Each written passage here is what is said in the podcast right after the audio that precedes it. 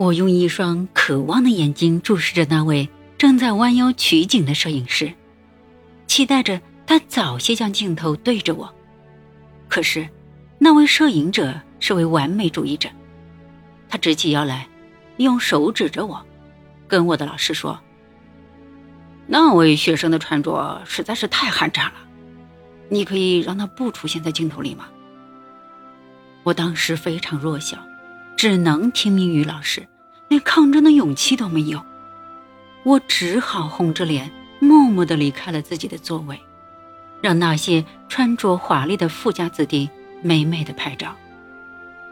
那一刻，我知道自己遭受了来自摄影师的侮辱，但是我没有生气，也没有自怨自艾，更没有埋怨自己的父母，因为。他们能够让我接受良好的教育，已经尽最大能力了。我看着摄影师不断指挥着拍摄场景，暗中攥紧拳头，并在心里发誓：总有一天，我要成为世界首富。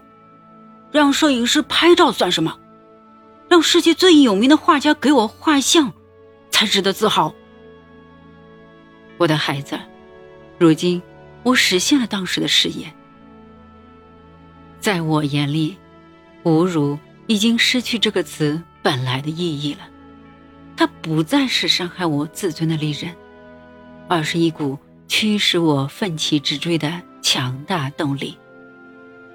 如果说是那个摄影师将一个穷孩子鞭策成了世界首富，似乎也不为过。人人。都有享受掌声和喝彩的时候，那是对我们的成功或者是高尚的品德、人格、道德的认可。同样，人人都可能会遭受侮辱，除了他人的恶意为之，更重要的原因是自己能力不足，或者是为人处事还没有达到令人尊重的程度。因此，遭受侮辱并不是一件坏事。假如你能够理智的反思侮辱的深层含义，你就能明白，侮辱其实是一把测量你能力的标尺。我清楚，任何细微的侮辱都可能会伤害到尊严。可是，尊严。不是上天赋予你的，也不是别人给予你的，而是靠你自己创造。尊严是不能拿来与他人共享的精神物品，你的尊严只能属于你自己。当你感觉自己有尊严的时候，你就拥有尊严。因此。假如有人伤害你的尊严，你千万不能动怒。只要你誓死捍卫自己的尊严，就没人能随意伤害你。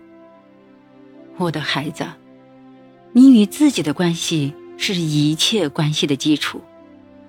唯有信任自己，跟自己达成和谐，你才可能成为自己最诚挚的伴侣。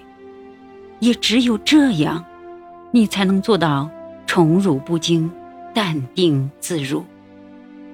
爱你的父亲。